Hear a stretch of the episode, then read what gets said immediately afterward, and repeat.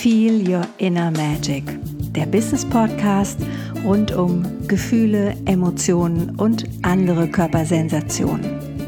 Mein Name ist Iris Irbar und ich bin Gefühlsaktivistin. Du weißt nicht, was eine Gefühlsaktivistin so macht? Hm, dann lass dich überraschen, weil dazu mehr hier in dem Podcast. Mein Lieblingsthema ist dabei Gefühle im Business bzw. Gefühle und Geld. Ja, und jetzt geht's los. Heute möchte ich gerne mit dir über das Thema Güte sprechen. Und ich weiß nicht, wie dir es geht. Es gibt ja ganz viele Menschen, die haben so einen inneren Kritiker in sich.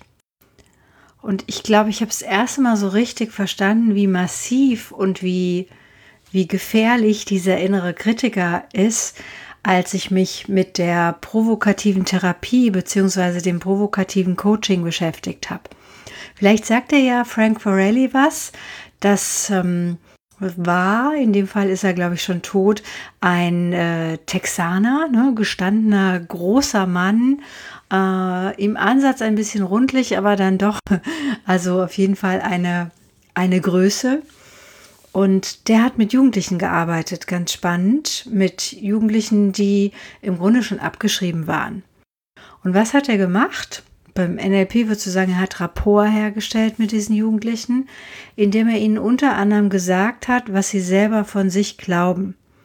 Also er hat gesagt, naja, du bist eh eine Pfeife und aus dir wird eh nix und jetzt hast du das auch schon verbockt, ne, du hast schon zum dritten Mal verbockt, da wird da, das wird jetzt nichts mehr, ne, aus dir, also das kannst du vergessen.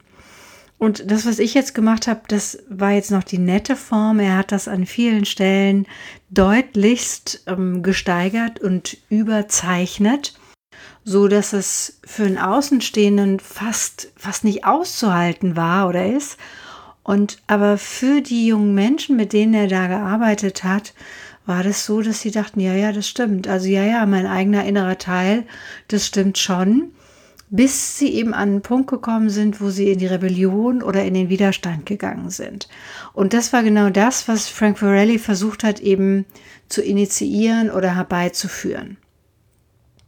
Warum diese kleine Ausschweifung, wenn wir jetzt leider keinen provokativen Coach bei uns haben oder keinen Therapeuten ums Eck, der das für dich tut, dann kann es eben sein, dass deine innere Stimme deinen Kritiker permanent mäkeln lässt, permanent sich in alle wichtigen Business-Entscheidungen äh, mit einbringt, permanent so eine Bewertung drin hat, so eine Verurteilung, Vorurteile drin hat, das kann sowohl dich selbst in deiner Person betreffen, als auch dein Produkt. Das kann deine Kunden betreffen. Es kann natürlich auch ähm, Konkurrenten, Mitbewerber oder irgendjemand betreffen, dem du so in deinem Businessleben begegnest.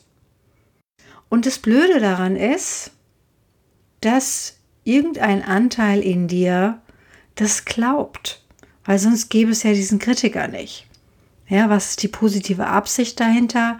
Klar, der will dich wachrütteln, klar, der will dir vielleicht auch sagen, na ja, pass mal genau auf und ja, er will dich schützen oder sie will dich schützen. Vielleicht hast du ja eine weibliche Kritikerin. Nur ganz ehrlich, so richtig konstruktiv ist das oft nicht. Und manchmal ist es auch oft eine Stimme, die wir ja, oder die du dir vielleicht einfach nur angewöhnt hast oder die uralt ist, ja, die dich vielleicht an Mama, Papa oder irgendeine alte Lehrerin oder einen Lehrer erinnert, der schon immer wusste, aus dir wird nichts. Diese innere Stimme ist jetzt immer noch in dir. Was ich für mich eben installiert habe, und das kann ich dir, kann ich dir nur empfehlen, ist für mich, ich habe es eben innere Göttin oder gütige Göttin genannt, ist die Qualität von Güte. Und du kannst jetzt mal für dich prüfen, wo ist denn dein Anteil an Güte? Was passiert, wenn du mit einem gütigen Blick auf dich guckst? Ja, es gibt zum Beispiel eine wunderschöne Übung im Embodiment, dass du dich kannst du im Stehen und im Sitzen machen, wie du möchtest. Ne? Das, wenn du zum Beispiel eine Meditation oder irgendeine Übung für dich gemacht hast und du hattest die Augen zu, dass du dann ganz langsam, ganz vorsichtig, wie wenn du so ein bisschen wie wenn du das Rollo aufmachst, so das Licht der Welt wieder zwischen deine Augenlider kommen lässt und dann mit dem gütigsten Blick, der dir möglich ist, auf die Welt schaust, auf all das, was da gerade vor dir ist. Also wenn du die Güte in Person wärst, wie würdest du dann auf die Themen schauen, die Themen behandeln, dich selbst behandeln, die du im Vorfeld vielleicht kritisch betrachtet hast, die du an dir selber verurteilst. Ja, du verdienst immer noch nicht genug oder dein Produkt ist immer noch nicht cool genug, du bist noch nicht bekannt genug, du bist noch nicht hip genug, du bist noch nicht wow oder was auch immer. Genau da mal deinen eigenen Belief, dein eigenes Mindset oder ich bin ja mehr für das Feel-Set zu haben, mal genau das nachzuprüfen mit einer anderen Perspektive. Vielleicht hilft es dir, wenn du auch deiner gütigen Göttin oder dieser Qualität von Güte einen Namen gibst. Auch das kann helfen. Oder vielleicht auch eine Farbe. Spannenderweise ändern sich bei mir immer mal die Farben. Ja, ich habe so das Gefühl, wenn ich eine bestimmte Kraft brauche oder das ist vielleicht so ein bisschen wie, wie in Blöcken zu sehen oder wie in, wie in Quantensprüngen zu sehen, wenn ich so eine bestimmte Frequenz von Farbe schon mal so drin hatte und dann braucht es manchmal eine neue Farbe.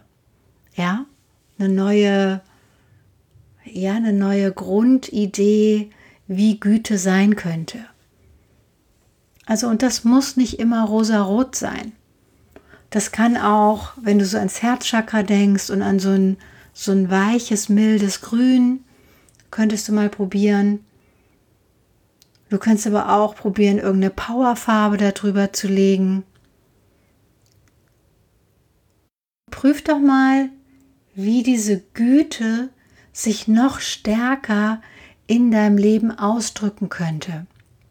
Also dieser gütige Blick, dieser weiche Blick, dieser wohlwollend, liebevolle Blick auf die Welt und vor allen Dingen auf unsere eigenen Unzulänglichkeiten. Vor allen Dingen auf all das, was du in der Bewertung als, als Makel, als Schwäche, als hä, voll doof, ja, für dich übersetzt. Also was müsste passieren, dass du dir da die Erlaubnis gibst, das mit Güte anzunehmen. Und in, für mich ist es meistens so was Flauschiges, einzuhüllen und im Grunde lieb zu haben, so wie du vielleicht früher dein Teddy oder äh, irgendein anderes Objekt ähm, an dich gekuschelt hast. Das mit so einem, ja, Wohlwollen ist vielleicht auch ein gutes Wort dafür, mit so einer besonderen Form von Wohlwollen da drauf zu schauen. Und während du wohlwollend da drauf schaust, in deinem Körper nachzuspüren, was verändert sich? Was löst sich im besten Fall? Was bei PowerPoint gab es mal so eine Oberfläche, die hieß Auflösen. Ich weiß nicht, ob sie jetzt in dem Wording noch gibt, aber für mich ist das dann so, das fühlt sich wirklich so an, wenn ich so ganz eng mit mir bin, wenn ich so vorher so ganz kritisch und ganz so, so ein bisschen ähm, zickig mit mir selber und denke, oh, warum hast du es jetzt wieder nicht hingekriegt? Ja, also wolltest es doch so und so machen, es hat wieder nicht geklappt. Also wenn da so dieses, dieser innere Vorwurf am Arbeiten ist, dass ich dann zu mir selber sage, okay, stopp. Das bringt jetzt hier gerade gar nichts. Ja? Bitte wenden, bitte wenden, bitte wenden. Suche neuen Gedanken, suche eine neue Perspektive auf dich selbst. Suche einen neuen Blickwinkel. Weil wir haben ja schon festgestellt, du bist nicht dein Gefühl, du machst dein Gefühl. Das heißt, auch dieses Gefühl von Kritik oder von, von Verurteilung mache ich ja doch in dem Moment selbst. Also heißt es auch, ich kann es selber wieder drehen und das schaffe ich am besten, indem ich halt wirklich dieses Stoppzeichen für mich setze, groß rot oder die, die Akustik, also auf, in der Audio, im inneren Dialog höre ich dann für mich, das habe ich für mich so initiiert oder so implementiert ist das bessere Wort, so wie es früher bei den, bei den TomToms hatte ich mal eins, ähm, das hat dann immer gesagt, bitte wenden, bitte wenden, bitte wenden. Und das finde ich eine coole Geschichte, weil dann weiß ich, hey, ich bin total hier auf dem falschen Weg. Ich muss mein Hirn wenden, mein Mindset, mein Feelset. Und dann suche ich nach der Güte. Und ja, manchmal versteckt die sich. Manchmal ist die super klein und irgendwo, keine Ahnung, auf irgendeinem anderen Planeten unterwegs und ich muss sie erstmal wieder zurück in meinen Körper holen. Und ja, wenn sie dann da ist, dann lasse ich sie größer werden. Und dann schicke ich sie auch, auch, auch lokal auf der Körperebene, dann schicke ich sie dahin, wo vorher dieses kritische, harte Gefühl war, wo diese, diese Verurteilung war. Ganz oft sitzt sie natürlich bei mir im Kopf, ja, oder so äh, frontal Stirn vorne. Kannst mal prüfen, wo das bei dir sitzt.